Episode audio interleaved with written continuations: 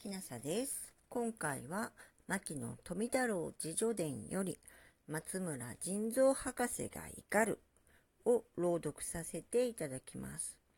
その頃から松村腎臓先生は次第に私に好意を示されなくなった。その原因は私が植物学雑誌に植物名をしばしば発表していたが、松村先生の日本植物名医の植物名と抵触し、私が松村先生の植物名を訂正するようなことがあったりしたので、松村先生は私に雑誌にあまり書いてはいかんと言われた。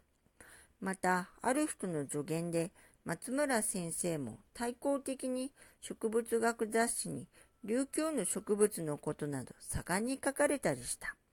このように松村先生は学問上からも感情上からも私に圧迫を加えるようになった。第日本植物誌はあまり大きすぎて持ち運びが不便だとか、文章が牛の小便のように長ったらしいから縮めねばいかんとか言われた。そのうち松村先生は第日本植物誌を牧野以外のものにも書かすと言い出した。私は大日本植物誌は元来私一人のためにできたものなので、総長に相談したところ、それは牧野一人の仕事だと言われたので、松村先生の言葉を聞かなかった。大日本植物誌は第4週まで出たが、C の情勢が極めて面白くなくなったので、中絶するのやむなきに至った。教室の人々の態度は極めて冷淡なもので、大日本植物誌の中絶を密かに喜んでいる風にさえ見えた。